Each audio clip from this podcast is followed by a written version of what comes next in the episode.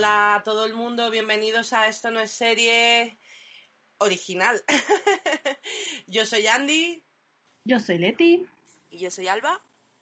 Y este es nuestro tercer programa. Hemos tardado un poquito en, grabar esta semana por que eh, han pasado muchas cosas, ¿no? Hemos tenido Comic Con, hemos tenido los semis, eh, bueno, las nominaciones de los semis, eh, hemos esperado a que hubiese un poquito más de noticias y, bueno, yo creo que tenemos un programa bastante interesante, ¿verdad, chicas? Jugoso, jugoso. Jugoso, jugoso. Con sabor. Bueno, supongo que habréis oído todo el mundo el tema inicial del programa, que ha sido, bueno, de hecho voy a dejar a la persona que se ha encargado de él. Alba, cuéntanos. Bueno, pues teníamos que hacer una sintonía para el podcast y aquí el grupo entero decidió que la hiciese yo. Y he querido hacer... Pues... Hombre, es, que eres la que tiene talento musical. Bueno, al menos le pongo, le pongo esfuerzo. Eh... Más esfuerzo que, que, nosotros, o sea, si me lo hubierais dejado a mí hubiese sido muy raro. Exacto, lo mismo digo. Podríamos hacer una experiencia y que cada una hiciese una a ver cómo queda. No, no. Esto no, es serie, serie, serie, esto no es. No. No, eso era, eso era el Umbrella. De, Parecía Umbrella. ¿Qué te pasa? Y yo con la fusión eh, eh. que tengo últimamente con Frozen sería: Esto no es serie. y no, no iba a quedar igual de bien. ¿Y con quién has hecho el tema, Alba? Cuéntanos. Pues lo hemos hecho con, mi grupo, con los Pre Burger. Bueno, Raúl, que es el bajista, nos ha grabado, que es el que suele grabar y producir. Y Fernanda ha tocado todo realmente. Y yo he cantado y he hecho los coros y eso. Hemos tenido algo más de problema porque como cerramos la tienda no hemos tenido local donde, donde grabar y en el local tampoco ha sido posible, así que hemos tenido que ir a casa de otro amigo. Ha sido un poco un trabajo colectivo porque ha habido mucha gente que nos ha ayudado a, hacerlo en esta ocasión. No, bueno, o sea, pero tenemos, eh, o sea, es decir, la cabecera es de Fred Fred Burger. Sí. ¡Wow! Mm. Bueno, la verdad es que el tema es fabuloso, Alba, y a ti y a tu fantástico grupo, muchísimas gracias. Un aplauso. Y... aplausos. y bueno, pues vamos a, vamos a empezar con el programa. Empezamos hablando de esta extraña y, lo siento mucho, triste Comic Con en tiempos de COVID. Comic Con es algo que yo creo que todos los eh, las personas que nos vuelve locas el cine, y las series, los seriófilos y los freaks y los geeks eh, esperamos durante todo el año. Han intentado hacer este modelo de Comic Con basado en, paneles por Zoom con mucha gente. Han hecho muchos paneles. La verdad es que yo me he visto un par, pero no ha habido ese factor de todos los años de ¡ostras! ¡Visto! ¡Boom! Yo creo que ah. porque les ha fallado los grandes, porque he visto otra convención eh, a, más o menos a esta, de, este formato que organizaron a principios de la cuarentena. De hecho, ha habido dos ediciones, la, Hong, Kong, y funcionó genial. Había unos paneles ultra interesantes y de, y de series bastante importantes porque se movieron y convocaron, una, la Hong Kong la convocan dos actores eh, entonces contactaron con todos sus amigos y pudieron sacarla adelante. La Comic Con es que han fallado muchísimos de los grandes. No, ya no, ya no, solamente eso, sino también es que no hay material. Es que no hay material. Han hecho, ha habido muchos um, trailers de, de eh, Marvel y tal, de cosas que están por venir. Sí. Eh, pero vamos, yo no sé si esas producciones están ni siquiera terminadas de series mm, cogidas con pinzas, lo que más ha salido ha sido The Walking Dead. Y no ha habido nada que. No ha habido sorpresa, ¿no? Como todos los años hay, la sorpresa. Mm. Sí, sí, efectivamente. Debe ser por eso. Entre otras cosas, de Marvel lo que decías, eh, no hay nada nuevo. De momento no hay nada nuevo. Se ha visto que lo de WandaVision en el tráiler, bueno, menos en la parte de WandaVision, eh, dejan caer que va a haber otra serie que se de Agents of Shield, Agents of Sword, pero no se sabe nada de ellos, simplemente ha salido el logo.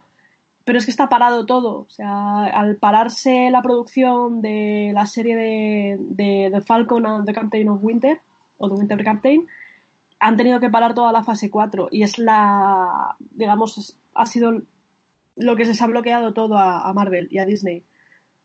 A ver, por la parte de cómics ha habido varios paneles también. Había uno de Dark Horse, de, de que son los que publican, que, yo- que yo conozca, ¿vale? Porque sé que Sí. tienen un mogollón. Eh, los cómics de Buffy, Ángel y el, y el Wedonverse. Y han hecho como un taller de, mm, de dibujo y tal, pero no he visto nada. Pues eso, ya te digo, he estado buscando, buscando y. no sé, es muy triste todo esto de estar con, en tiempos de COVID y, y como esto no cambie, estamos fastidiados. Vamos, Mm. no vamos a tener material para seguir haciendo el podcast.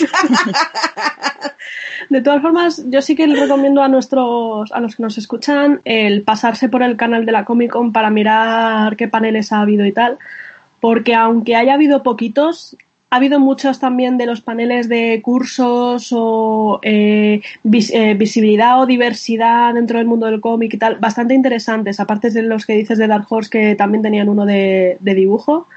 Hay muchísimos importantes de. Ha habido un panel del eh, 15 aniversario de la película de Constantine.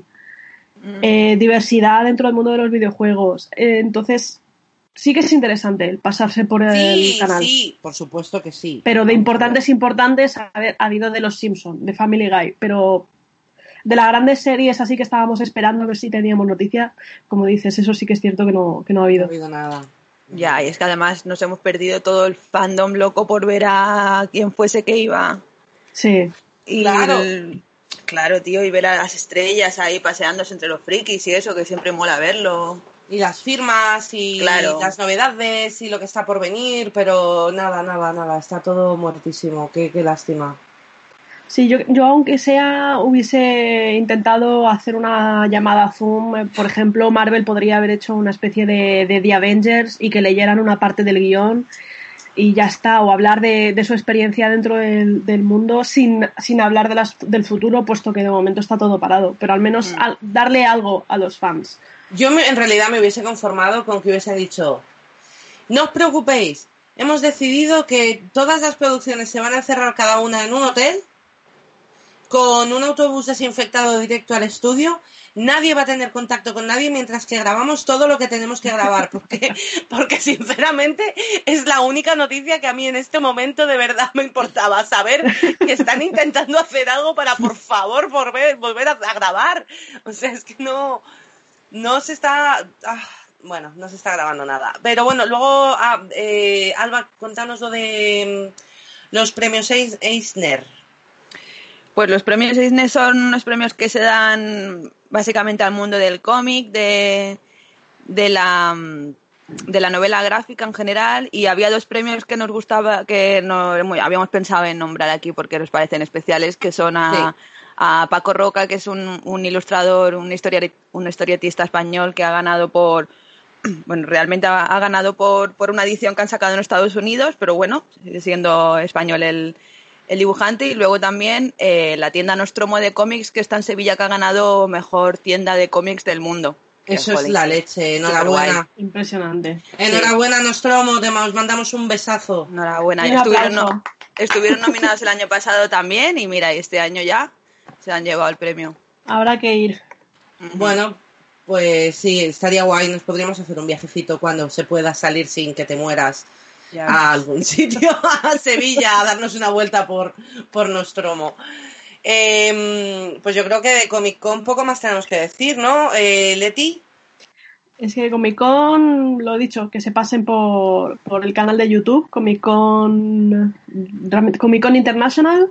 bueno, vamos a ver. eh, ha habido, ha habido las nominaciones. Lo que no se sabe exactamente es cómo se va a hacer, ¿no? Sí. ¿Cuándo, no? Se sabe, sí, el cuándo va a ser el 20 de septiembre. Se sabe que va a ser el 20 de septiembre y se sabe que va a ser Jimmy Kimmel el que va a, Ah. eh, a llevarlo, pero no se sabe exactamente cómo. Bueno, ¿y qué tenemos de nominados? Leti, danos un par de nominaciones guapas. ¿Qué hay de mejores series? De mejores series tenemos eh, Corp Your Enthusiasm, que no la conozco. No tengo el placer. Eh, Dead to Me. Yo sí la conozco. Está, está Insecure. Nos ha nominado también a Schitt's Creek, que es muy buena, yo os la recomiendo. The Good Place, obviamente. El método Kominsky, The Marvelous Mrs. Maisel. Yeah. Y What We Do in the Shadows, que hacemos en las sombras. Yo creo, fíjate, en mi. Viendo estas, no tengo muy claro, porque Maisel, a pesar de que es mi favorita, ya lo sabéis, eh, yo creo que se lo van a dar a The Good Place, eh, que ha terminado y la han cerrado increíble. Es una, una serie que cuando la empiezas a ver piensas que estás viendo una mala producción de algo que parece una coña, pero cuando entras y ves toda la serie y le dedicas el tiempo, mm, es una obra de arte. Es muy buena. Yo también estoy a favor de que, de que gane The Good Place, pese a que también soy muy fan de Schitt's Creek, que también es una serie que ha terminado esta temporada. Pero The Good Place, la verdad es que han sido. Y además me gusta el, el, pensamiento que han tenido de terminamos en la cuarta porque no queremos seguir ordeñando. Ahora, ahora hablaremos de, de terminaciones de series más adelante. Vale, luego en las mejores series dramáticas que han sido nominadas han sido Better Call Saul, The Crown, The Handmaid's Tale, Killing Eve, El Mandalorian, The Mandalorian, Oznar, Stranger Things y Succession. Tengo un problema muy grande, me gustan demasiadas.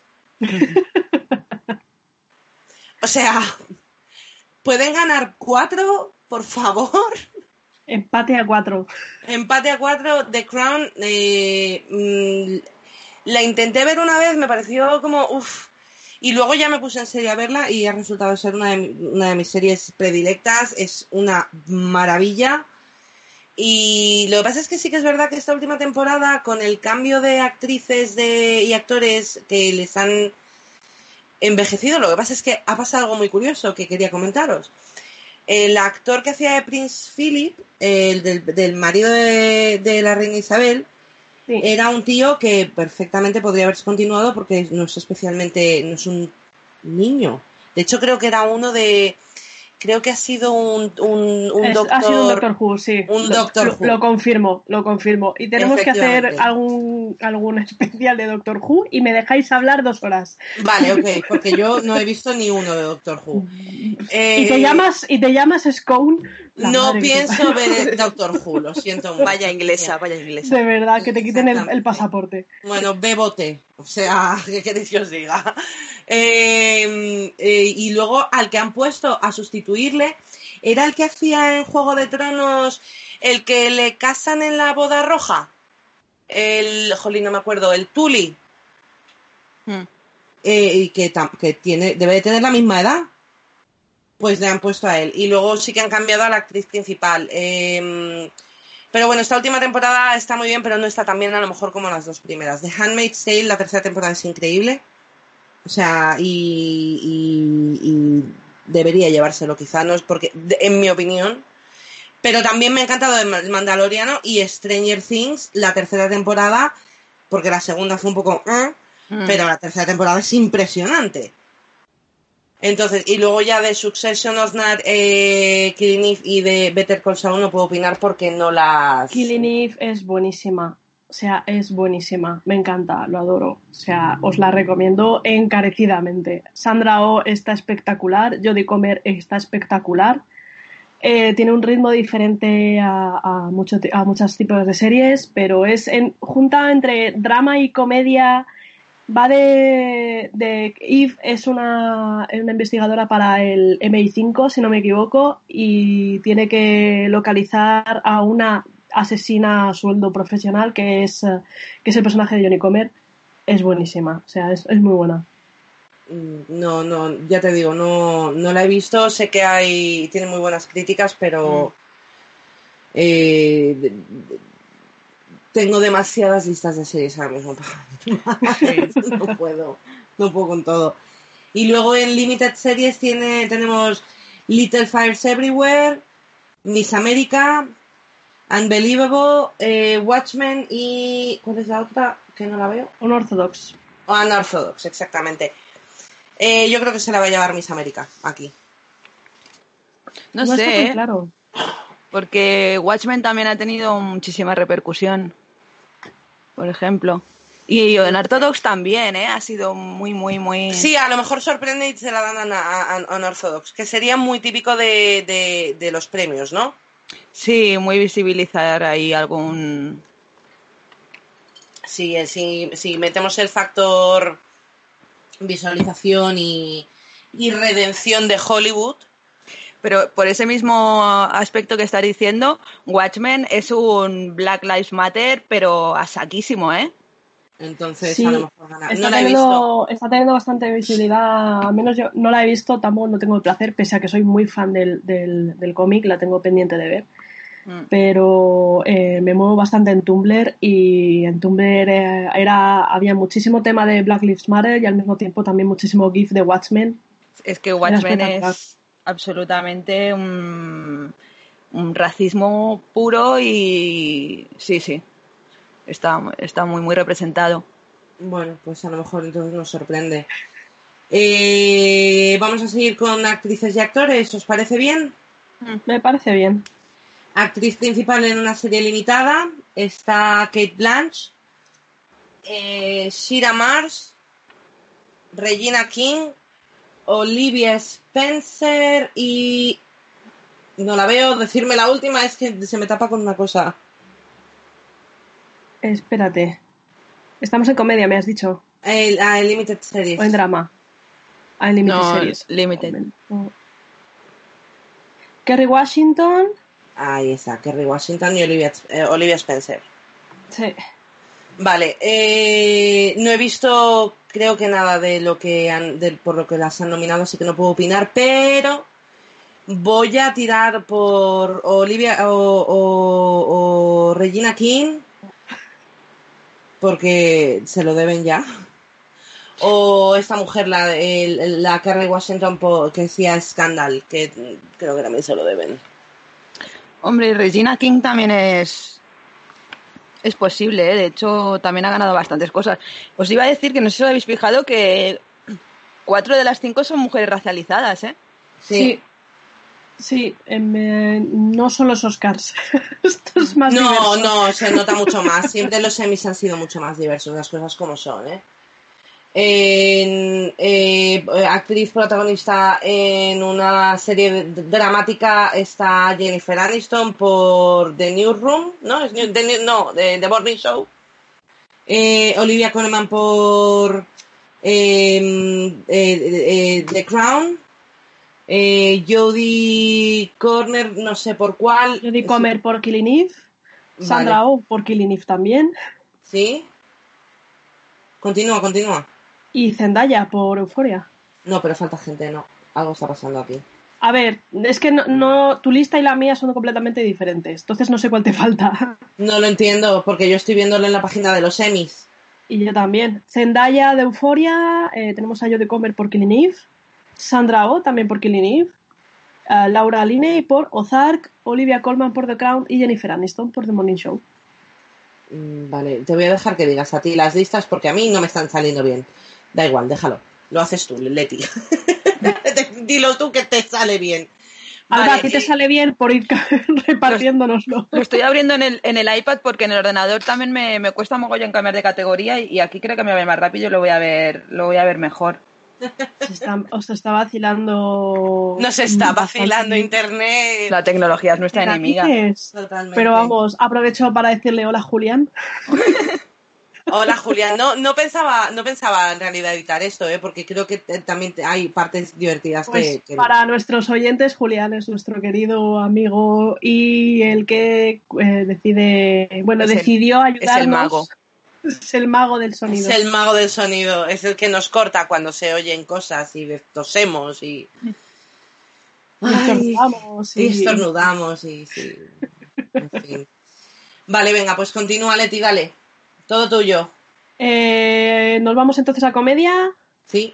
Para ah, nominadas a, actriz, a mejor actriz de comedia eh, tenemos a Tracy Ellis Ross de por Blackish, Tenemos a Christina Applegate por Dead to Me, a Linda Cardellini también por Dead to Me, Issa Rae por Insecure, Catherine O'Hara por Schitt's Creek y Rachel Brosnahan por The Marvelous Mrs. Maisel.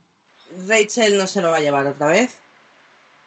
Ni de No, broma. A mí me haría ilusión que se lo llevara Catherine por Schitt's Creek, porque termina ya, pero no creo que se lo lleve. Sí, Catherine O'Hara es fantástica. Y luego, eh, tanto Christina Applegate como, no me eh, recuérdame el nombre de... Exactamente, las de Dead to Me están fabulosas, pero no creo que se lo den a ninguna de las dos, fíjate. Está, sí, esta es una de las, de, de las categorías que no tengo muy claro quién se lo va a llevar. Mm. Sí, sí, es que, a ver, bueno, los semis a mí siempre, la verdad es que a pesar de que me gusta hacer mis, mis cábalas y mis, de alguna manera, mm, mis, mis quinielas, siempre termino acertando mucho más en los Oscars por encima de, de los semis, ¿eh? porque los semis siempre tienen un factor sorpresa. Son mucho más previsibles los Oscars, sí, totalmente. Sí. que los semis. Los Sí. semis de repente te, te salen por, por algunos lados que es como que, eh, ok. Ajá. Vale. Ajá. Eh, vale, vamos con. ¿Con qué nos quedan? Eh, acto- actores, claro. No, eh, Actrices de drama, ¿no? actrices de drama. Ah, Actrices actrices de de drama y luego las secundarias faltan. Actrices de drama hemos dicho. Ah, sí, lo hemos dicho. Ah, es verdad. Eh, pues si queréis pasamos a los actores y luego pasamos Y luego a hacemos actrices los y actores de, secundarios. de secundarios. Venga. Vale, pues me, lo, mejor actor directamente de comedia eh, tenemos a Don Cheadle por Black Monday, Anthony Anderson por Blackish también, Raimi Youssef por Raimi, Eugene Levy por Schitt's Creek, Ted Danson por The Good Place y Michael Douglas por El Método Kominsky. Yo quiero que se lo lleve Ted Danson. y ya está. Y punto. Porque Michael, a ver, creo que el método Kominsky es bastante buena. No ha tenido el éxito que querían porque querían hacer como una versión masculina de Gracie Frankie y no les ha salido demasiado bien. O sea, ha tenido éxito, pero no, Pero vamos, ahora de nuevo hablaremos de lo que Netflix considera éxito. Eugene Levy le adoro, pero no he visto Schitt's Creek y, Muy buena. y las ¿Que ¿Tenéis otras. que verla? Tenéis que verla. Lo un, sé, día lo os, sé. os cojo, os secuestro y nos vemos parte de la serie. No, no, si la quiero ver, si la quiero ver. Además sale el hijo de, de Eugene Levy haciendo de su hijo. Y la hija. Pero la ah, hija no hace de hija, la hija hace de camarera. Ah, ok. y, y Black Monday, Blackish y Rami no las he visto. Entonces no puedo opinar. Sí. De Blackish he visto algún que otro capítulo, es comedia, está bastante divertida, aunque es más desde el punto de vista afroamericano. Lo, Pues hay algo- lo típico hay- de... Sí, hay bastante comedia que no, no he terminado de pillar por ser una blanca europea. ¿Ves lo pero tiene? sí, pero es graciosa. Bueno, creo que ya he conseguido que me funcione esto de los... Ya lo, ya lo he entendido, ¿eh? ¿Cómo va esto? ya sé cómo va. Eh, Yo también, ¿eh? Lo veo ya bien. Ya está, ya está, ya lo tenemos. Pues os Vale. también porque mi voz eh, es eh, sensual y melodiosa, pero os dejo también un espacio para que podáis decir actores. Vale, lead eh, actor principal en una serie drama, drama tenemos a Jason Bateman por Osnar, eh, Billy Porter por Pose, Brian Cox por Succession, Jeremy Strong por Succession, Steve Carell por The Morning Show y Sterling K. Brown por This Is Us, que es el que quiero que yo gane. Por, ahora os daré mis razones. ¿Vosotras cómo vais? ¿Qué pensáis? ¿Qué queréis? Yo no he visto, no he visto nada. Billy. Porter. Billy O sea, Porter por, por Pose. Pose. Sí, Pose me parece una serie muy maltratada por los Emmys. eh, Billy Porter. Ok. Yo quiero que sea Sterling Key Brown porque, por- porque aparte de que, espera, este, no, no es el mismo. Espera, este hombre le conozco yo de algo también. A ver, yo lo que quiero que gane este chico, porque yo la primera vez que le vi en algo fue en Supernatural, ¿vale? Y que, que hacía como de cazador, no me acuerdo exactamente el papel, pero estaba increíble. Y luego es el manager de Shai Baldwin en The Marvelous Mrs. Maisel, y Maisel eh, que es un papel buenísimo y cojonudo, y que quizá también le tendrían que haber nominado por, por The Marvelous Mrs. Maisel, he de decir. Eh, que hecho es el Teniente Matías en Frozen 2. es el Teniente Matías en Frozen 2, que estoy obsesionada. Pero vamos, tiene una obsesión aquí la amiga. Uy, si yo os contara por el balcón lo que escucho cada día. Cuéntalo, no pasa nada. Pues resulta que yo estoy en mi casa y escucho la llamada de la naturaleza. No tengo más remedio que salir a cantar al balcón, ¿sabes? Entonces, pues nada, ella es una dinámica que entretiene a todos los vecinos de la calle, creo. y a mí que estoy en dos parros a distancia no me vienen a buscar. ¿Os parecerá bonito? Vale, bueno, no, no lo he aclarado, pero la naturaleza es Andy que canta desde abajo del balcón, como, como Romeo. Soy yo haciendo el, el, el grito, el... Como Olaf, igual de bien. clavados, clavados. Vale, eh, vamos con más actores. Eh, por favor, Dios Por mío. favor. Eh, vamos con los su- supporting. Supporting actor. Faltan los actores de la miniserie, Actor de de miniserie. Limited Series. Ah, es verdad. Es Ah, verdad. Aquí los tenemos. Venga, Alba, ¿los tienes abiertos? Sí. Dale, al mejor actor on a, a limited series. Eh, Hugh Hackman por Bad Education, Jeremy Pope por Hollywood, Mark Ruffalo por I Know This Much Is True, Paul Mescal Normal People y Jeremy Irons por Watchmen. Son los nominados. Jeremías Ironías, eh, o sea, fijaos de lo que hablábamos, ¿no? El otro día. Hugh Jackman, Bar Ruffalo y Jeremy Irons. En serio. sí. Grandes, grandes actores de la gran pantalla se están pasando a la De pequeña. Hollywood, de Broadway, de todo. O sea, mm, más movimiento hay, más pasta hay ahora mismo. Hmm. pues yo me quedo con Hugh Jackman porque es un hombre súper majo, es buena gente y quiero que gane él simplemente porque me cae bien. Yo no sé si es porque, porque he visto Watchmen, pero Jeremy Irons hace un papel súper extravagante también y, y mola mucho. Yo es que al Jeremy Irons, a ver, me gusta, ¿eh? es un pedazo de actor, Ah, es Scar, por el amor de Dios. Pero estoy un poco Disney related hoy, ¿eh? No sé qué me pasa. Pero, ¿qué es eso? ¿Por qué hay niños? ¿Dónde hay niños? Eh, se me han colado en el salón. No, di- disculparme, es que vivo al lado de un parque y una de las cosas que tienen los parques ahora mismo en verano es- son los campamentos de verano. Ay, los campamentos de verano de ciudad. Nada. En principio no deberían de ser. Si escucháis gritos, todo va bien, ningún niño ha muerto, eh, es normal. Vale, vale, no pasa nada. Vale, eh, vamos con a, a- a actor, eh, mejor actor invitado en un drama. Secundario. No, invitado secundario Supporting. entonces. Supporting Actor Drama. No, estaba estaba en otra lista. ¿Por qué, te has ido a otra, ¿Por qué te has ido a otra lista? Andy, por Dios. ¿Qué te pasa hoy? Que son las 12 de la mañana, llevamos levantadas muy temprano y no yo no he tomado café porque no me queda leche en casa y no puedo tomar café solo. ¿Y de quién es la culpa de que grabemos tan pronto? De vosotras que tenéis planes esta tarde. Sí, seguro. Eh, que, ¿Quién se va a la piscina aquí? Bueno, para un día que me voy a ir a una piscina. ¿Quién se va a la piscina y no vuelve hasta las 8 de la tarde? No, pues, bueno, pues, eh, jolín, no sé, yo No, sé, no, no, no, podíais no. por las nueve, a las nueve, a las diez no podíais ninguna de las dos, pues ¿qué queréis que le haga? Yo podía, lo que pasa es que después de haber de- decidido que lo hacíamos de mañana, he hecho planes para por la noche. Esta gente que hace planes y que tiene vida, de verdad, no puedo, ¿eh? Oyentes, culpa de ellas todo. No, no, no, no, no. Me, me vas a financiar el café. Es una de las cosas que voy a exigir cuando este, que- cuando este podcast empiece a darnos dinero. Cuando Me empieza a darnos dinero y nos repartimos los cinco euros cada una que nos va a dar café. Eh, Sí, el café lo paga producción, está claro. Ah, No, espérate un momento, que también hay que repartir con Julián. Pues salimos y nos da cinco, bueno, pues eso, lo que te digo. Para un, pa' una taza de café nos va a dar. Una taza de café para cuatro.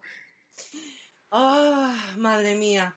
Venga, pues seguir vosotras porque yo tengo mucho follón con esto, no se me está dando nada bien y estoy quedando fatal además. Es que Y no pienso editarlo, ¿no? Porque esa es la lo- magia, ¿no? Lo teníamos preparado y todo, el link, donde Parece, íbamos a la gente se pensará que no nos lo preparamos, pero, pero- es que como está colocado me puede, no me puede como está colocado.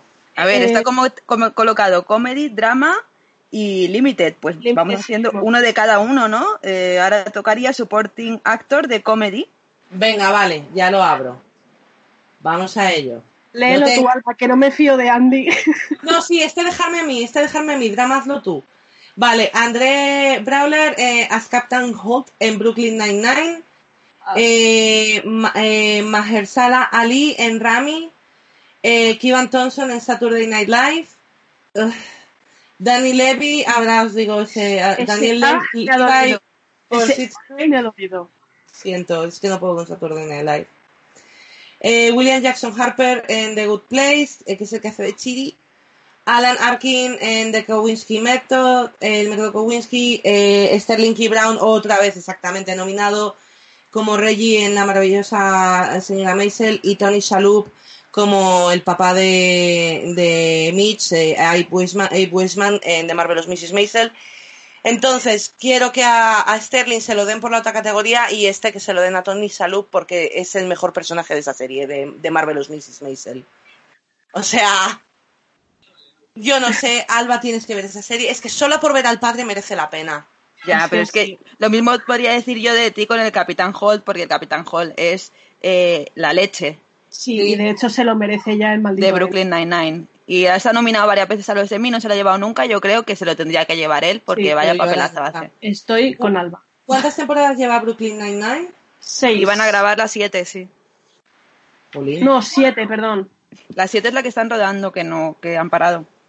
Sí, que han parado y que todavía no se sabe efectivamente si, si van a seguir o no por temas morales, por todo el tema de Black Lives Matter. Que comentamos en uno de los antiguos podcasts. Sí, Ajá. también me, me está informando sobre Brooklyn Nine-Nine y también como otras eh, series que habíamos hablado, la, la- la cancelaron en Fox y el fandom consiguió que la, que la volviesen a emitir, esta vez en la NBC, que fue la que la compró. Sí. Teniendo en cuenta que NBC es muy tiquismiquis con el tema de las audiencias, dice mucho, ¿eh? Mm. Es decir. Vale, y en drama, Alba, hazlo tú. A ver, supporting actor. Una cosa que quiero comentar del tema de Brooklyn Nine-Nine es que, entre otras cosas, cuando se anunció de que se cancelaba y tal, hubo grandes actores que salieron ah, quejándose y queriendo que se renovara, como por ejemplo Mark Hamill. ¿Qué dices? Que todos los actores de la serie empezaron a decir: Oh Dios santo, Mark Hamill ve nuestra serie. Oh Dios santo. Fue buenísimo. Wow, qué bueno. Bueno, cuéntanos. Em, secundario drama, actor. Giancarlo Espósito por Better Call Saul, Matthew McFadden, Succession, Nicholas Brown por Succession, Kiera Culkin, eh, perdona, Kiera Culkin, hermano, Succession, Bradley Waitford por The, Ha- The Handmaid- eh, joder, estoy sabiendo leer, Cuento de la criada, Sí. Billy Crudup por The Morning Show, Mark Dupa, Duplas por The Morning Show también y Jeffrey Bright por Westworld. Uf, eh, tengo muchos favoritos en esta lista, pero habiendo, pues, eh, eh, Giancarlo Esposito era el espejo en Once Upon a Time, by the way. Sí. Eh, Y y va a ser el malo de la próxima entrega de un videojuego llamado Far Cry 6. Ah, ok. No, yo creo que se lo va a llevar eh, Bradley Whitford, eh, el de el, cuento de la criada. Hace un papelón.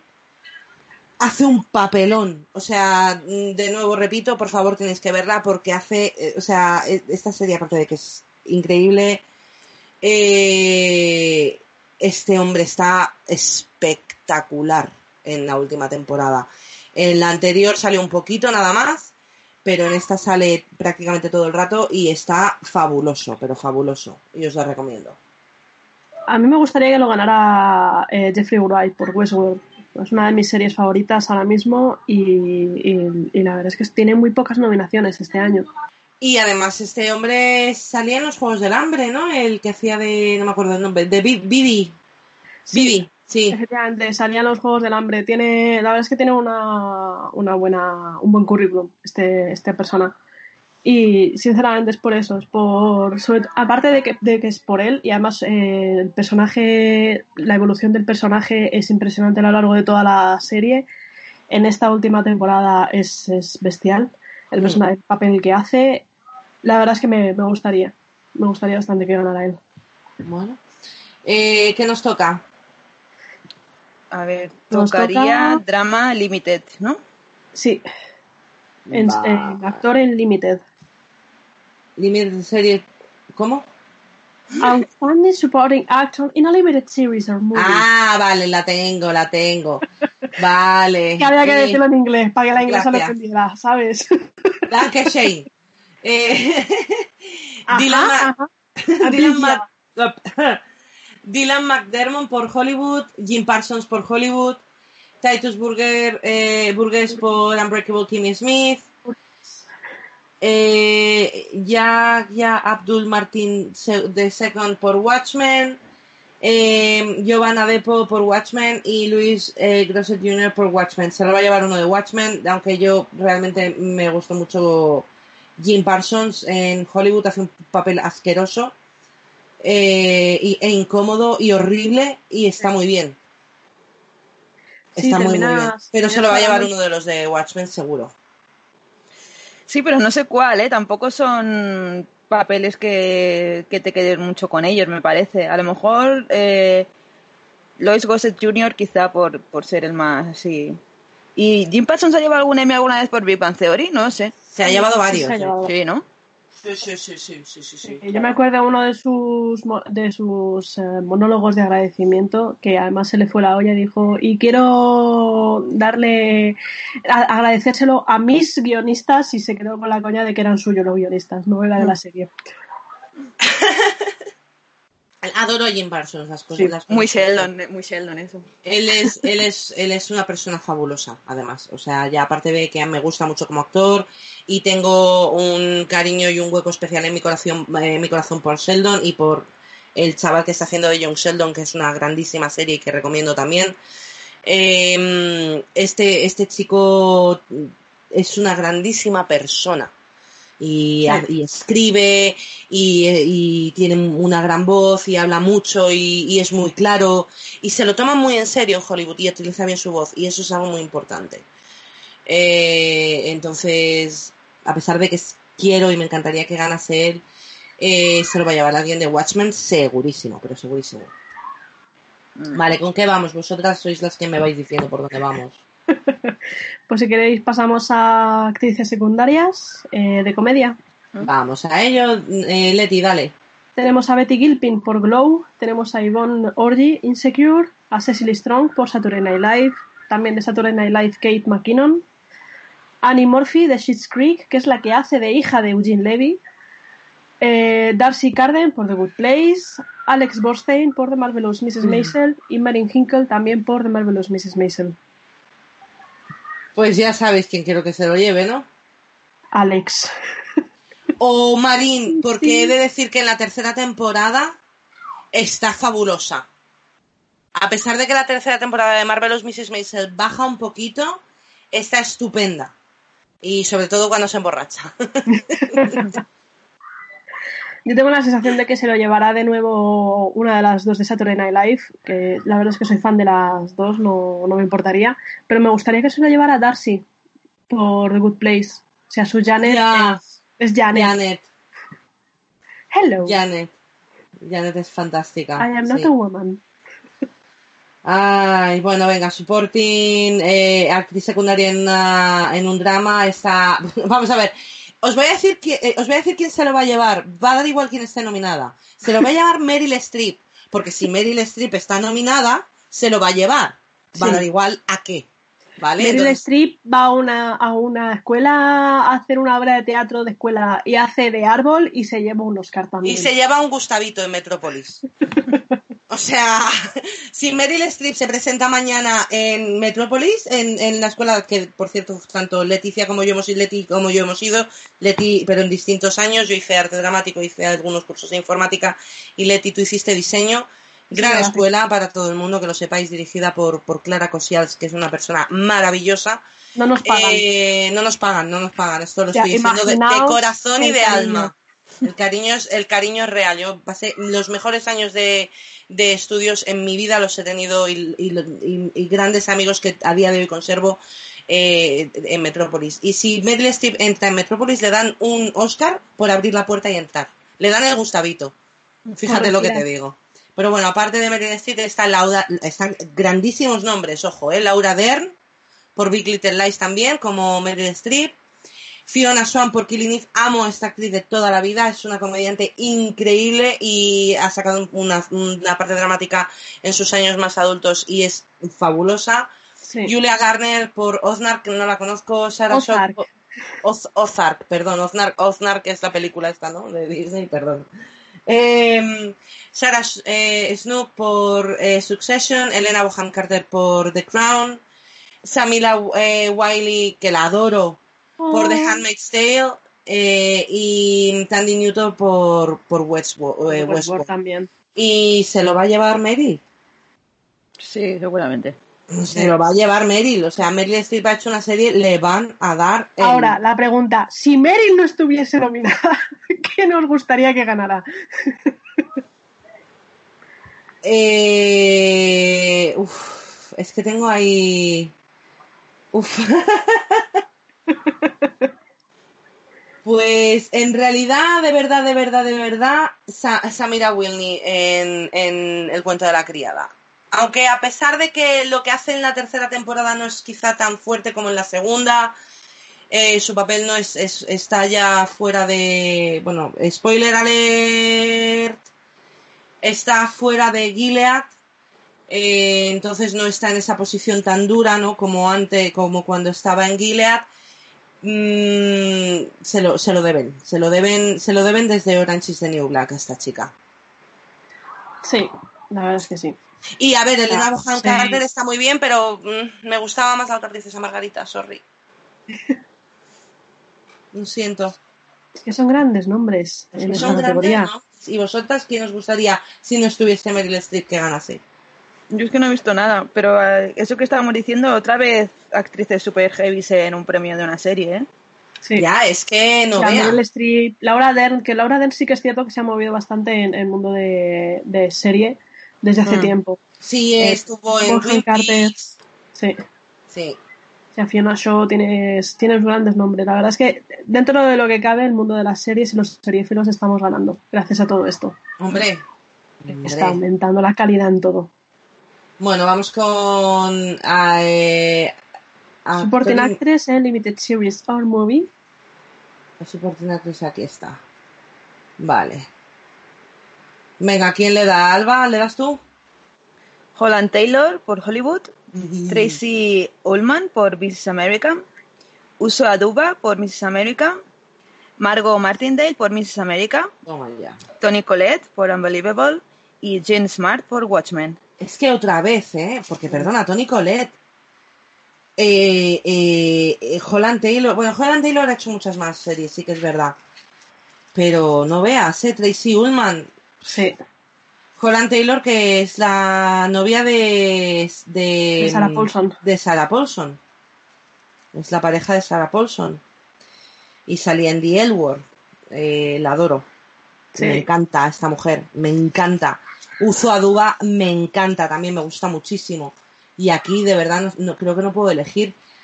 Mm, Sí, si, hablo, es si hablo de tirar gustos, un me quedo dado quizá y que con- salga. Sí. Si es por gusto, me quedo gusto al 100% de decir, elijo a tal porque es la que más me gusta de todas, me quedaría eh, Como si fuese con Tony. Colette. Te- Tony Colette, te elijo a ti.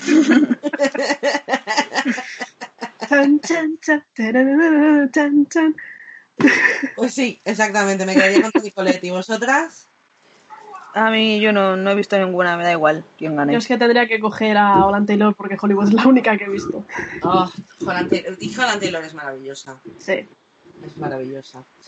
Bueno, pues está serio. Vamos a. eh, la- hemos dicho las, las series. Dram, eh, eh, ah, no.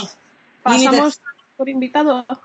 No, ya, ya basta. No, no, ya- Pues ya está. yo creo que ya está lo gordo. Eh, ha faltado decir. Si queréis, No. para los que nos escuchan, pondremos, eh, cuando salga este episodio, pondremos el, el link a esta página web para que puedan ellos ir mirando y cotillear y, eh, e ir comentando ya sé, en todas nuestras redes sociales quién creen que van a ganar en cada categoría. Sí, hay que, hay que hacer una pequeña quin- quiniela, a ver si la, la organizamos. Y... Quien gane se lleva un abrazo a distancia y con mascarilla. Me parece bien. Cuando haya dinero, eh, compartiremos la taza de café con él. O ella. Me parece muy, muy bien, me parece muy bien. Bueno, la verdad es que va a ser una, una ceremonia lo siento, pero a estas alturas tan, tan prestigiosa simplemente por los nombres que hay como puedan ser los Globos de Oro o los Oscars. Está claro que el mundo de las series ha dejado de ser el, último eslabón de Hollywood, se ha convertido en uno de los principales, mm, está despertando de alguna manera en muchos actores el pensar, mm, pues a lo mejor debería hacer una serie porque no están tan mal, ya no es todo mm, cosas de casa. Y, yo qué sé, y Canción Triste de Hill Street, que era una gran serie, pero yo qué sé, o Falcon Crest. Eh, las cosas han cambiado mucho, se hace una televisión de calidad increíble. Ahora, y, quiero eh, unir con esto un problema que está pasando. Netflix tiene 160 nominaciones, ¿vale? Hace cuatro años tenía una, o cinco. 60. Tuvo una, una bestialidad. y la gente se enfadó, ¿eh? Fue como Netflix en los, en los semis, pero qué barbaridad y tal, y ahora mismo tienen 160, HBO también un montón, Apple, o sea, todos estos streamings. Pero Netflix está teniendo un serio problema, que es lo que quería eh, comentar en este, en este episodio, es que en lo que llevamos de años han estrenado 72 series y documentales. 72, es que no es... No hay tiempo físico. Para vérselas. Para vérselas. Y están cancelando como a diestro y siniestro, no tienen ningún tipo de lealtad con las series. No da tiempo a la gente a hacer no solamente, o sea, no solamente es lealtad con las series, es lealtad con los fans. Claro, exactamente, o sea, porque no da tiempo. Yo, ¿Qué me está pasando? Porque eh, me estoy negando a ver un montón de cosas nuevas. ¿Por qué? ¿Para qué? Si me lo van a cancelar. Han cancelado una, una serie que, bueno, que esto me toca un poco de cerca porque mi hermano ha estado en, en la producción. Ha sido White Lines. Ha sido, estuvo dos semanas número uno en España y la han cancelado. Me gustaría saber qué tiene que pasar ¿Qué, números pide Netflix para mantener una serie? A ver, Gracie Frankie lleva siete temporadas. No yo no conozco a tanta gente que, que vea Gracie, Gracie Frankie. No hay mucha, mucha transparencia en cuanto a qué criterios siguen. No se sabe muy bien. Si quieren hacer este tipo de estrenar mucho y que luego no tenga que haber segunda o tercera temporada, que se dediquen a hacer miniseries y punto. Claro, pero que las acaben, tío. Efectivamente, que, tengan un final, que no tengan finales abiertos como muchas series tienen. O sea, es que el ejemplo que vuelvo ya a poner de nuevo, pese a que lo comenté ya en el podcast anterior, es por ejemplo la, monja guerrera. Es una temporada, no se sabe si va a haber segunda o tercera, y el final es abierto de narices. Lo siento, me ha, me ha, traumatizado. A mí me ha dolido mucho más. Me ha traumatizado. A mí me ha dolido mucho más Santa Clarita Diet, que ya lo comenté, que han dejado, ya no es que lo hayan dejado abierto y con cliffhanger, es que tienen que hacer por lo menos una película para cerrarla, porque es que han metido una movida en el último episodio y a las tres semanas, tres semanas del estreno, cancelaron.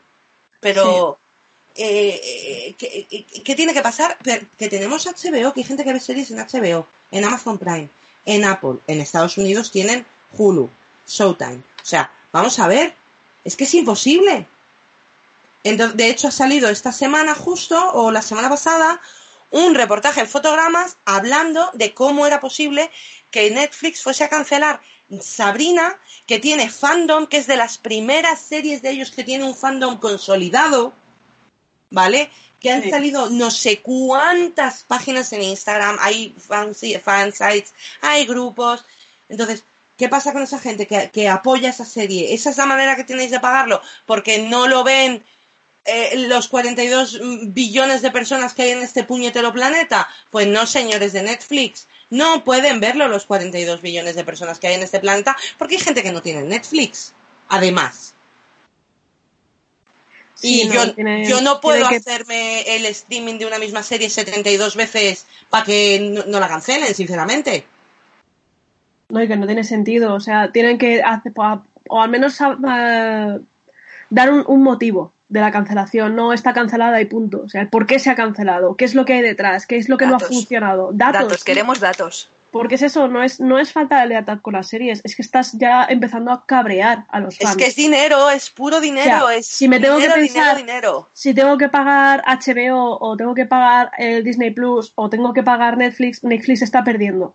Está perdiendo muchísimo. Tienes 160 nominaciones ya, pero pago HBO y las series que tuyas que me interesen, pues a lo mejor me las pirateo.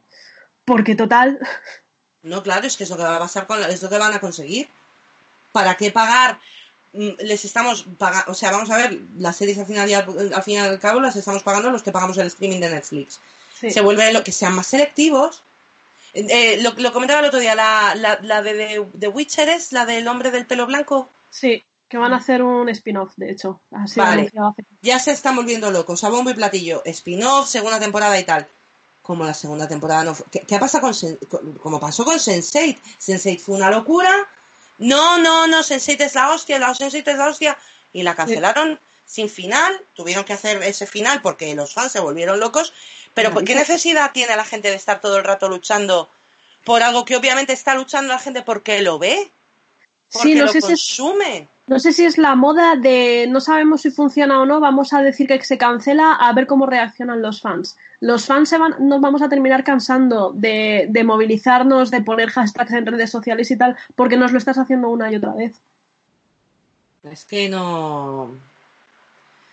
Sí, es, es enfado. Por si No, no, se habéis no. enterado, es enfado. Estamos Ah, muy todo. enfadados, estamos muy enfadadas. Y, y la última, yo creo que la gota que ha colmado el vaso, la gota que, calmo- colmo- que, que estuvo a punto de colmar el vaso fue uh, eh, One Day at the Time, que la ha comprado Pop eh, Channel o algo así se llama, Pop y TV. que la han continuado, eh, Pop TV, que la ha continuado, que era una serie buenísima, perdona, con Rita, eh, eh, Rita Moreno, si no me equivoco, eh, con el apellido.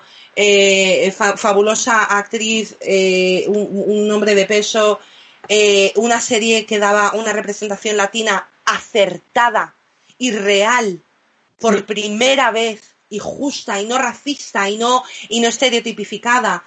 Eh, también da representación del GTBI y la cancelan la han cogido otros y la gente la está viendo porque la gente es leal a las series no al canal Sí, o, al, o al servicio de streaming y ahora han- han hecho lo mismo con, con Sabrina ¿en serio? O sea, es Es- una cosa muy rara porque se dedican a también a, a recuperar series que se han cancelado. Recuperaron Lucifer, que la cancelaron, no me acuerdo exactamente en qué canal estaba. Se canceló, los fans estuvieron movi- estuvimos moviéndonos para que no, para que la, la recuperara alguien.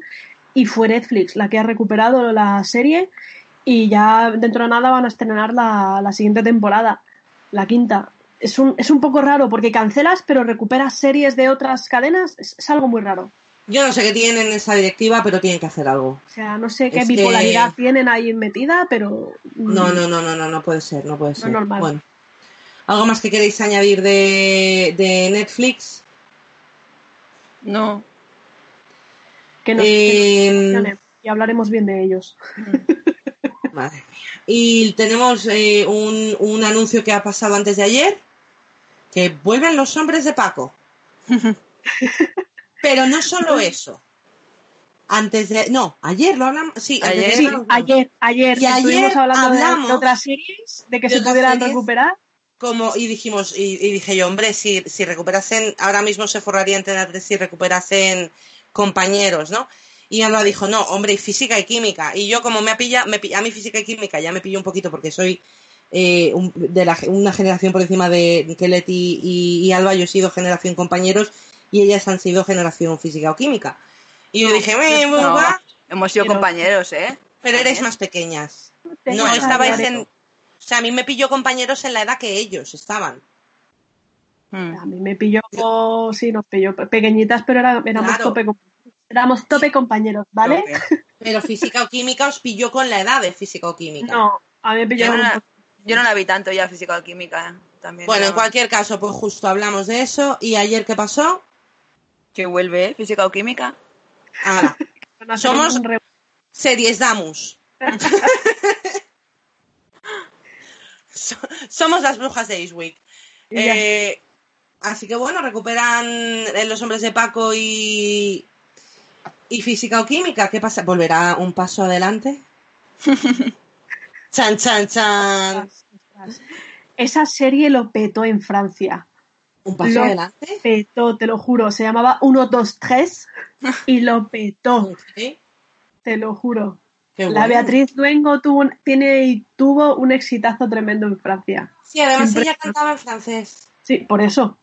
Por ese Ah. motivo. Porque tuvieron un exitazo tremendo en Francia. Fue una época en la que en Francia lo petaba todo, todo lo español. O sea, lo adoraban, lo consumían a mansalva. La canción esa de Antes muerta que sencilla fue un hit. Pero antes Mortal que sencilla no era de. de No, no, era, pero era de España. O sea, Ah. fue una época de eso, que, que, que lo petaba todo lo español e incluido la canción de Antes muerta que sencilla. Que sencilla. O sea, Bueno, fue- yo llegué, yo llegué a Londres, me puse a trabajar en un bar y en el jukebox lo que había era todo el rato, todo- todos los guiris se emborrachaban y sonaba todo el rato de la SLG. Sí, también. O sea, fue una época muy rara, pero, pero en Francia, eh, 1, 2, 3 o la de un paso adelante, fue un, un boom impresionante. Qué fuerte. Yo conozco a la, a la chica que hacía de lesbiana. Eh, cuando estuve trabajando, eh, se, se iba a hacer una, una serie, iba a ser una película, luego pasó a ser una serie, hicimos un casting, eh, con- no quiero mencionar nombres porque como está todavía en el aire y no se sabe qué va a pasar, pero hicimos un casting y vino y la conocí, de hecho eh, hablo de vez en cuando con ella, es muy rica, una niña muy, muy agradable. Eh, bueno, y ahora queríamos cada una recomendar un poquito de series, ¿no? Antes de terminar el programa. Eh, Alba, cuéntanos, ¿qué recomiendas y por qué? Bueno, Mm. te estás saltando la parte de que quería hablar yo, pero. pero no, vale. porque solo entramos en, en eso, ¿no? En, en las recomendaciones. No era una recomendación, era un Ah. comentario hacia todo lo que estaba pasando con. Pues entonces, adelan- adelante, Leti. Cuéntanos, ¿qué querías contarnos hoy? Quería hablar de una serie en particular, Winona Earp, que no solo se ha estrenado la última temporada este pasado domingo 26 de julio, sino quería comentar un poco lo que ha pasado con esta serie a modo de, de curiosidad.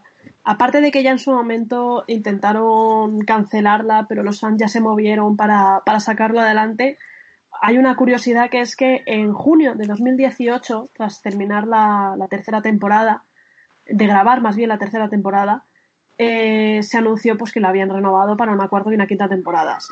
Los fans estábamos emocionados. Dos temporadas más, perfecto.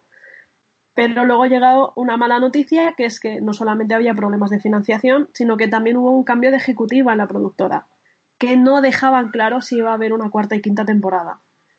Se salvó porque se movió en, en redes sociales, hubo el hashtag Fight por Winona, pero no solamente también eh, en redes sociales, sino que eh, los fans empezaron a, los fans sobre todo americanos, empezaron a coordinar para hacer llamadas a la productora pidiendo que se, que se siguiera, que se hiciera en la, la cuarta y quinta temporadas. Se mandaron mails e incluso se pagó en Times Square, no sé cómo se dice en, es- en español, un billboard, una pantalla o un, car- pancarta un cartel, sí, un super cartel. un cartel, un super cartel enorme pidiendo que por favor eh, Fight for Winona se, se siguiera adelante. Los actores, actrices, la, la guionista Andrea estuvo también dando las gracias, e intentando moverse Fight for Winona a tope. Y un año después de que se renovara, por fin la productora, en julio de 2019, confirmaron que se iba a seguir adelante. También quería comentar esta serie por una cosa, por el tema del COVID, porque les pilló, obviamente, como a todas las series, tras Claro. terminar de grabar seis eh, episodios, les pilló el COVID. Era como los fans estábamos diciendo, en serio, otra vez, ¿qué va a pasar con esta serie? Pero es una de las pocas que a principios de este mes empezaron a grabar de nuevo. Están siguiendo con la producción, están en Calgary, en Canadá, no están en Vancouver. Y están con pruebas rutinarias, con mascarillas, eh, completamente aislados de, de la, de la gran mayoría, salvo para temas de comida no, no, se suelen, eh, no se suelen juntar con más, con más gente, fue externa al rodaje Ok. y están tomando muchísimas medidas de precaución y están sacando adelante. De hecho, en la Comic Con ha habido un panel, un pequeño panel de Winona y se les veía que estaban, o sea, a un- una de ellas, eh, Dominic, que es la que hace de Waverly Earp, estaba en una, en su, en su roulotte de, Claro, es que es lo que van a tener que hacer. Es que eso, eso que estás contando, eso que van a tener que hacer, van a tener que ce- encerrarse en las producciones. Entonces era lo que lo quería comentar esta serie, aparte por la mala suerte que han tenido, porque es una de las pocas suertes, de hecho ha salido en, en, eh, en uno de los, eh, de los periódicos, esto no sé si lo he leído en LA Times o en otra, eh, es una de las que están diciendo eh, hay una forma de superar el COVID y, la, y, y Wynonna Earp es el ejemplo. Claro, eh, una pregunta, ¿y por qué pagar un, un, anuncio en Times Square? Yo no sé cuánto puede costar, pero a lo mejor si les hubiesen dado el dinero a la producción no hubiesen tenido tanto problema, ¿eh? No, porque el, el, principio ya estaba, ya estaba renovada, entonces no, no iba a haber problemas. Debería ser la productora la que lo sacara adelante. De todas formas, no es la primera vez que los fans pagan eh, un cartel en, en Times Square. También se hizo cuando falleció Lexa en la serie de los 100 se movió y se movió todo por el queerbaiting que había en su momento y hubo un par de carteles también en Times Square. ¡Qué! Y, y también eh, cuando en una telenovela mexicana, no sé exactamente cómo se llama, no me acuerdo, disculparme, eh, juntaron por primera vez a, en, se, se, vio un beso lésbico en condiciones y también con, o sea, es, es, el ship se llama Juliantina. Eh, y se, le, y se les eh, pagó para, para, que salieran también en Times Square. En o sea, Times fue tremendo. Qué bueno. Es algo que aquí no hacemos. No tenemos. O sea, bien que el, queda poco claro. No, pero es decir, esto de el, el fandoms organizado. A ver, claro, obviamente tampoco no es lo mismo llamar desde Los Ángeles a Los Ángeles que llamar nosotros desde España y a un estudio a Los Ángeles y decir, I'm calling from Spain. Don't cancel, don't cancel my series. Pues no, no obviamente. café con de Plaza Mayor. Ponemos una valla publicitaria en Callao ahí, grande. Pero, no, sí, exactamente, pero la, la, forma que tienen de moverse, de llamar, no solamente con esto, también políticamente hablando, ¿no? Eh, es, es, tremendo y la verdad es que eh, si, si, no se puede hacer esto, no todo el fan, no todas las series tienen un fandom gordísimo como para permitirse efectivamente un cartel en Times Square pero ahí demuestra que hay que muchas veces los estudios se equivocan, que a lo mejor pues baja un poco el precio de la producción, intenta ahorrar, habla con tus actores para que cobren menos, no, haz algo, pero continúa, sí, porque si tú continúas es una bola, luego subirá, ¿no? Si tú le dedicas tiempo, calidad, eh, aunque rebajes un poco los, los precios y cortes un poquito, no sé, creo que tienen que encontrar. No puede ser que. Ah, no, no ha llegado a los 25 millones de dólares que quería ganar, a la mierda es que hemos llegado a 22. O sea, es que no puede todo, ser. Puedo llegar a aceptar eh, que cancelen series, eh, canales americanos, porque la audiencia en Estados Unidos no ha sido la que quieran, pero luego se organiza este tipo de movimiento y de forma internacional, porque Fight for Winona, el hashtag, fue trending topic a nivel mundial.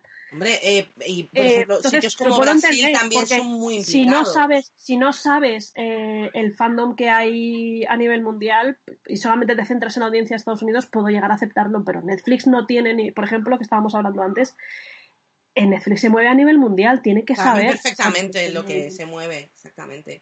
Y, y, y de nuevo es eso, no puedes contar con hay, hay, zonas en las que unas series tendrán más éxito y otras que más. Eh, sí. eh, hay una historia, es como un, una historia de toda la vida, ¿no? Que hablaban de que siento hacer referencia a esta serie. Es malísima, pero la voy a hablar de ella. Los vigilantes de la playa. Los vigilantes de la playa era una serie malísima, todos lo sabemos, con cámaras lentas y, y Nos mujeres. hemos pagado todos. Todos lo sabemos, pero todos lo hemos, todas lo hemos visto, exactamente con esos uh, cámaras lentas y, y, cosas rebotando. ¿Sabéis lo que salvó esta serie? Porque en Estados Unidos esa serie no tuvo audiencia, no tuvo casi audiencia. Lo salvó, la salvó Alemania y España. Porque el, el ¿cómo se llama el protagonista? No me acuerdo cómo David se llama. Hasselhoff. El Hasselhoff tiene es, es alemán tiene, eh, y tiene mucha eh, importancia en, en Alemania y, y, y, tuvo muchísimo éxito allí, como lo tuvo también tutururu, tutururu, jolín, el coche fantástico. fantástico, gracias. Hola, Michael. Exactamente. Hola. Y, y en España igual, porque en España eh, pones en la serie chicas con bikini y siempre va a tener éxito. O sea, Iba a decir, porque España tiene playas. Porque España tiene playas, exactamente. Por eso tuvo y, no, y no tenemos salvavidas de, de, de esos calibres. No tenemos a. a tenemos al Manolo diciendo, entra, entra más para acá. Exactamente. No Exactamente. ¿no? ¿Cómo se llamaba la rubia? La... Pamela Anderson. Pame- No tenemos, Pam- eh, no tenemos Pamela Sanderson en, en- Ojalá. en las playas. Ay, madre mía. Bueno, pues eso, que, que, que muy mal Netflix. Estamos enfadadas. Seguimos, es el segundo episodio y seguimos en- que, que estamos enfadadas contigo. Haz el favor. Haz el favor. favor. Anda, que. Ya está. Eh, queríamos, antes de terminar, recomendar eh, todo el mundo un par de series. Alba, ¿cuáles son las tuyas? Pues bueno, nos habíamos, habíamos dicho decidir entre las que habían estado nominadas a los Emmy y yo he elegido Watchmen y Brooklyn Nine-Nine, que son dos de las, de las últimas que he visto. Eh, de Watchmen, pues bueno, decir lo que, lo que ya había empezado a decir antes de que a tope con el Black Lives Matter, porque de hecho la serie empieza con una recreación de la masacre de, de Greenwood que pasa ahí en, en Tulsa, que es donde sucede la serie Sí. que, que fue un, un momento histórico en el que una multitud racista atacó a la comunidad negra pues por, por, por envidia, por celos de que estuviesen prosperando, que empezasen a tener una vida más digna y eso pues no, no les parecía bien. Ahí empieza la- el argumento de la serie con, con ese punto. Luego también en la serie hay otra hay otro momento que se llama La Noche Blanca, pero que este, en este caso es ficticio, pero también es un, un ataque a la policía por parte de, de la multitud racista, dijésemos, que ahí es ya además el argumento de la serie porque la policía va con la cara tapada para no ser, para no ser reconocidos. Y mm, me suena algo que está pasando ahora mismo. sí. Pero bueno. ¿Y la otra? Bueno, eh, también quería Ah, decir de, de esta, nada, que bueno, que es, que es muy guay y muy guay quiere decir muy bonita, eh, como prácticamente todas las producciones de, superhéroes, porque porque llevan disfraces y eso llama mucho la atención más que, que una persona que va vestida normal, ¿no? De hecho ya, ya implica muchos colores, pero también eh, tiene una, una narrativa visual súper especial y muchas cosas explicadas solo con imágenes, una, una poesía visual muy, muy bonita. Está, la está la voy a ver. Está en Netflix, ¿verdad? Está en HBO, diría el... En HBO está Watchmen, Ah, ok. Watchmen, no sé, Leti, ¿dónde está? Watchmen está en HBO, sí. Creo que Vale. sí. Y luego el, el creador es Damon Lindelof, que es el creador de Perdidos y de Leftovers. Eso también le, da, Oh. Oh. le da un punch ahí importante a la serie porque, porque no es una serie normal al uso, tiene siempre sus, sus rarezas. Y luego la otra, em, Brooklyn Nine-Nine, he dicho. Sí. Y también los, cre- los creadores son Pan Jigur y Michael Schur, que son creadores de Parks and Recreations y de Office. También nos, da- nos da una idea de, de por dónde van los tiros de, de esta serie. Es una serie súper divertida, tiene Esa que hablábamos la, la semana pasada de que habían dicho que querían parar y ver cómo retomaban por el tema de la policía, ¿no? Sí. Sí, porque hay, es, el cast hay bastante gente de, de raza negra y no se sienten ellos mismos cómodos haciendo de policías en cómo está el, El tema el tema ahí en Estados Unidos, sí. Sí, yo me meto ligeramente, también soy fan de Brooklyn Nine-Nine. Es un Sí. cast muy, muy diverso, la verdad. Sí. No es. O sea, creo que solamente hay dos, dos, no, cuatro, cuatro personas blancas. Sí, porque las chicas también, tanto Beatriz No. como Sí, son, son latinas. Son latinas latinas. y, la- y Gina es judía. Sí, sí, está muy guay. Esa a nosotros nos gusta mucho, no sabemos si a ti te va a gustar, Andy, porque tiene bastante de de, de Night, eh, ¿cómo, cómo se llama? Night no te- Live, sí, Saturday Night Live. de Saturday Night Live. Es un- Pero es, es muy divertida, es muy absurda y chorra y maravillosa. Antes Sí. de que la gente empiece a odiarme, dejarme que haga un inciso. No es que odie Saturday Night Live, ¿vale? Pero lo odio. Eh, no me gustan los... no, no me gusta de... nu- Nunca me ha hecho gracia los sketches. Nunca me han hecho gracia, nunca me ha gustado ese, ese tipo de humor. Me gusta el stand-up comedy, eh, la comedia eh, em, eh, por monólogos, me gusta, mm, me puede gustar mucho la comedia absurda y tal, pero los sketches y las imitaciones nunca me han vuelto loca, ni en España ni en Estados Unidos. Entonces, me chirría exactamente igual que cuando veo algo aquí en España de gente haciendo imitaciones. No me gusta. Nunca me ha gustado. Qué Entonces, alegre. es lo que me pasa. Pero te lo queremos. siento. Bueno, eh, la, esta Brooklyn Nine-Nine la estrenaron en el 2013 y en el 2014 ganó el Globo de Oro Mejor Comedia. Un apunte. Ok. Sí. Y nada, y que a mí el, Andy, Sam- Andy Samberg, que es el protagonista, me hace muchísima gracia, que, que es uno que ha salido del Saturday Night Live. Y luego también quería decir, como así cos- casualidad, que hay una, una peli también en Netflix que se llama Popstar, que él es el protagonista, que me parece buenísima, que es brillante. Es como un falso documental sobre una boy band de, de pop, en el que uno de ellos se empieza una, una carrera en solitario, que es él, es Andy, y es, es muy divertida, me hizo mucha gracia. Sí. Una pregunta, También- Brooklyn También tiene un grupo, tiene un Tiene un grupo gru- musical, Sí. Andy Samberg, de Lonely Island, que tienen canciones comedia De cachondeo todo, de sí. cachondeo, son muy buenas. Mm. Pregunta, Brooklyn Nine-Nine, es que yo he visto un vídeo varias veces de un, que es como una rueda de reconocimiento y les hacen cantar Backstreet Boys, Boys. Sí, sí, es esa. Vale, ok, ok, Sí. ok, ok. I want- Vale. Leti, ¿cuáles son las tuyas? Yo tengo de, también nominadas a, a los Emmys, he escogido mis, mis dos. Eh, Schitt's Creek, que es una que ha pasado muy desapercibida fuera de Estados Unidos. Tiene, es eso, es Eugene Levy con su hijo Daniel. eh, su hija también está, aunque hace de, de camarera. Los personajes eh, principales son, son impresionantes. El cast. eh, aquí en España creo que está en Movistar. Está ahí perdidilla en Movistar en el catálogo, no, está pasando muy, muy, muy desapercibida. Eh, Le está- puedo quitar el zombie a mi padre, no hay ningún problema. Pues debes, debes. Y, es que es, es- es- es divertidísima. Va de una familia que tiene mucho dinero y que su contable eh, pues se lo roba todo, entonces les tienen que quitar absolutamente todo. Y lo único que les deja el gobierno es uh, un pueblo que compraron porque les hizo gracia el nombre, que es Sheets Creek, y tienen que irse a vivir a, a ese pueblo, a, a un motel de ese pueblo. En dos habitaciones viven los, los cuatro. Y es, es impresionante, es divertidísima. La verdad, lo recomiendo bastante. Su último acaba de terminar, por lo que ya no ¿Cuántas no temporadas tiene? nada. Eh, si no me equivoco, tiene seis. Ok, ¿de cuántos? Eh, no mucho. Eh, son unos 13. de- Depende de la temporada también. De medias temporadas, ok, pero no de los de ocho.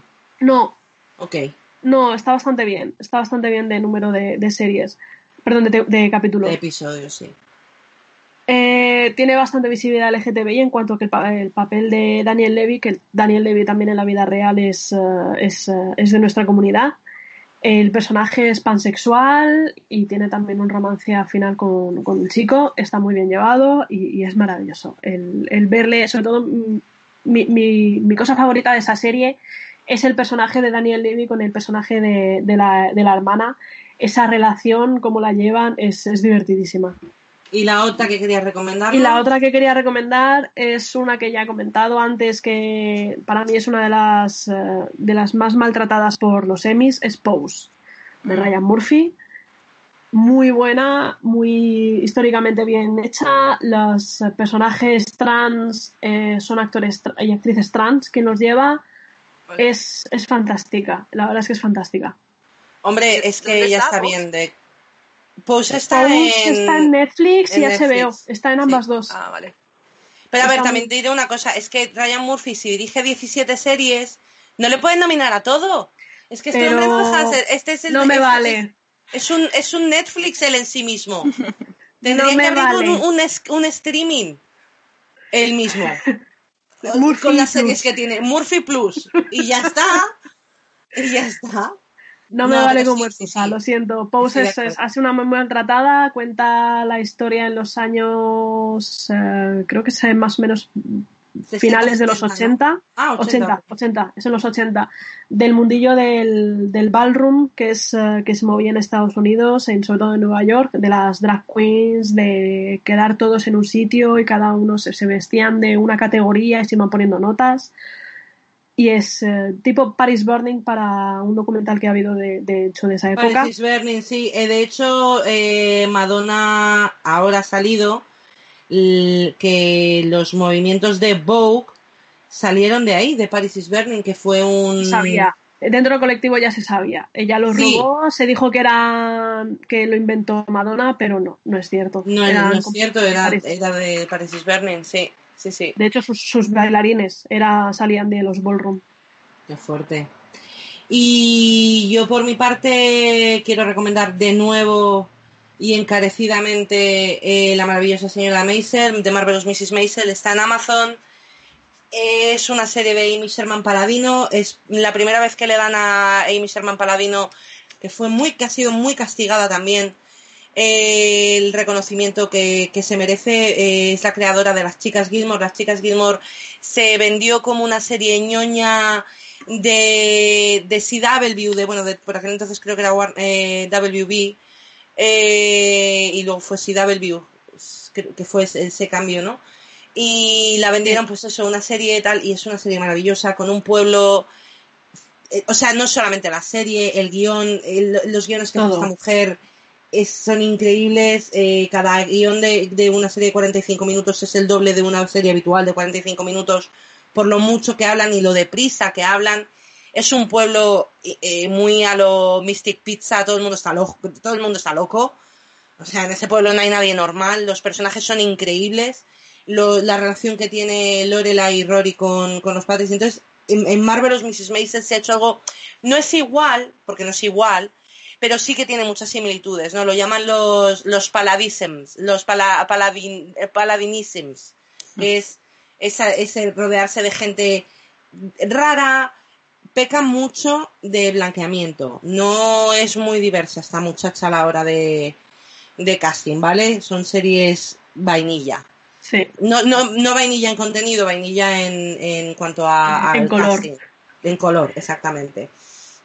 Eh, pero esta serie es muy muy buena, está eh, ambientada en, el Nueva York de finales de los 50, una eh, vida familiar, una chica con su marido estupendo, esto no voy a dar ese spoiler, esto sale en el tráiler. Eh, él, él quiere dedicarse a la comedia y la primera noche, o hay una noche que él la caga y la deja, por algún motivo.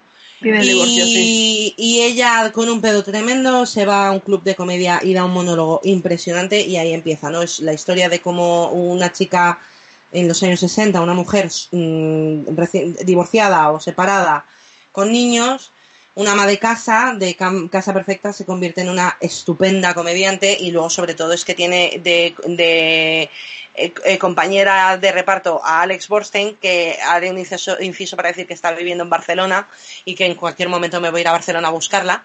Y Alex, voy a por ti. Y, y es Queda, que queda muy bien. Orden de alejamiento. orden de alejamiento.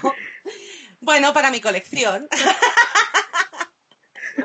El- ¿Eso no salía en alguna serie de alguien que, que Sheldon. coleccionaba Sheldon Cooper, ¿no? Sheldon Sí, colecciona. por las firmas? Sí. Y, y de hecho, Alex Borstein también salía, hacía de Drila en, en Gilmore Girls y luego también salió en otra serie que se llamaba eh, la, la tradujeron Paradise, pero era Banheads, que era una serie de bailarinas que, termin- que cancelaron. eh, también de Amy Sherman Paladino y tal, entonces por fin tiene un, un buen papel porque es una pedazo de actriz. Y es la del monólogo de Why don't you love me? En Friends. Ajá. Y lo va a ver Chandler. Ujú. Pues es esa pedazo de actriz maravillosa, Alex, te amo. Y la segunda que quería recomendar es, he estado debatiéndome entre The Crown y un par más, pero quiero recomendar The Crown. am, es una serie dedicada al, al- reinado de, de la reina Isabel eh, de Inglaterra. eh, desde el momento en el que, bueno, no sé si sabéis un poco la historia, que fue reina porque su tío abdicó, porque se enamoró de una mujer y dejó el, eh, de una eh, mujer americana, americana y- divorciada. divorciada. Es que queda muy raro. Se enamoró de una mujer y Y tuvo que le. No, exactamente. Se enamoró de una mujer y además él estaba casado. Bueno, fue un escándalo, tuvo que abdicar y de rebote le tocó al hermano y por lo tanto a, a- a Isabel ser reina. Y, mm, y cuenta toda la historia, ¿no? Eh, la actriz que hace al principio las dos primeras temporadas de La Reina está estupenda. Tiene una rigidez perfecta. Perfecta. Pero la que está maravillosa es la actriz que hace de Princesa Margarita. O sea, esa chica es increíble lo bien que lo hace. y el papel que hace. Eh, iba a buscar el nombre porque no me gusta estar hablando de la que hace de, eh, de Crown. A ver, un momentito. Esto, las cosas del directo, queridos. Antes de que la cambiesen Kirby. por, eh, por Elena Boham Carter, ¿no? Sí, sí, porque claro, les han, han hecho como 20 años después el... Como, sí, han pasado como 10, 20 años desde la segunda... No, no, no sé si tanto. No sé si es tanto. Vanessa Kirby la se- primera y Vanessa segunda temporada. Kirby. Vanessa Kirby. Y está fabulosa. Fabulosa. Yo de verdad os recomiendo que la veáis. Os voy a, yo me voy a comprometer con vosotras en una cosa. ¿Vale? Me voy a ver Watchmen de Alba. Y quiero ver Pose, pero no, no de momento. Y, pero de momento me voy a ver Schitt's Creek. ¿Ok? Vale, me parece Vale. bien. Vosotras, por favor, eh, Alba, Marvelous Mrs. Maisel, no sé cuántas veces más te lo vamos a tener que decir, por favor, que la veas. Con o sin Fernando. Vale. Y tú, Leti, tienes deberes. Eh, no te creas, porque The Crown ya la tengo empezada. No, no hablo ¿Y de Lost? eso. Los de que- los Lost. Los, eh, No, os lo dije el motivo por el cual lo dejé y, y os he dicho ya que, que vuelvo a tener ganillas, pero necesito, lo siento, o sea, necesito tiempo. Bueno, pues eh, en cuanto puedas, Leti, te tienes que poner con, con Lost, por favor, porque merece la pena. Merece la pena y, y mola un montón. Y la banda sonora es cojonuda. Mm. La banda sonora es fabulosa. Merece la pena. Y por otra parte, ¿qué otra serie tienes pensada, Leti, para, para ver de las que ha habido de Emmys o tienes alguna así que quieras ver? Watchmen es una de las que de las que tengo pendiente de verme también, aunque ya veremos cuando, cuando me ponga con ella. Es muy dura, ¿no? Miss, eh, Miss América Ah, Es Miss América. es la que obviamente habrá que verse dentro de nada. Mm. Y, en algún momento dado, si consigo tener la cabeza en su sitio, me terminaré de ver los cuentos de la criada, porque que fue un mazazo tremendo. La segunda temporada me costó y, y paré de verla porque no podía más con mi alma. No, es que el cuento de la criada, además, ya solamente con cómo empieza la segunda temporada, es burra, ¿eh? Es muy burra. Pero sí que es verdad que la tercera temporada te da... No, no, no, Sí, sin spoilers, mi, sin problema, spoilers, ¿eh? mi problema es que para llegar a la tercera temporada temporada tienes que sobrevivir un la y no puedo. Ya. Hombre, te puedo hacer un.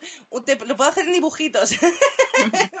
Voy a tu casa y me lo o por Skype me haces un, un resumen con, con, la, la tercera temporada da un poco de sensación más de con justicia, muñecos ¿vale? de, hechos con calcetines. Ay, venga, me parece bien. Como el, el monstruo ese que ha ido a ver el concierto de Alba. Sí, el monstruo del lago. El monstruo del lago. Le pedimos que se una a la representación. Que nos explique las series. No, pues la tercera temporada tiene un poco de satisfacción después de dos temporadas pasando las putas. O sea, mm, porque sí que es verdad que es una serie para sentarte a sufrir. Y además tal y como... Y, y, oye, un detalle, eh, antes de cerrar.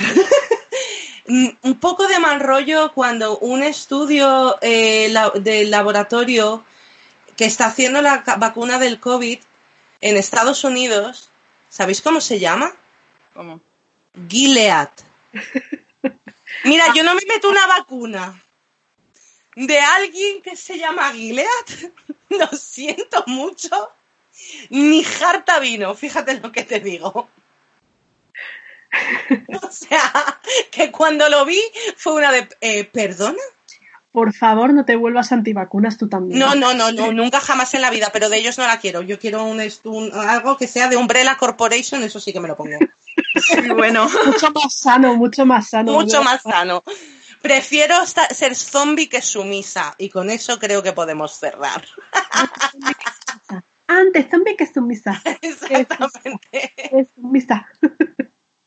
Antes zombie que sumisa. Lo siento mucho. Y que y, y- y- y vaca de crianza. De ninguna manera, vamos. Bueno, pues yo creo que lo hemos tocado todo por aquí, ¿no? Sí.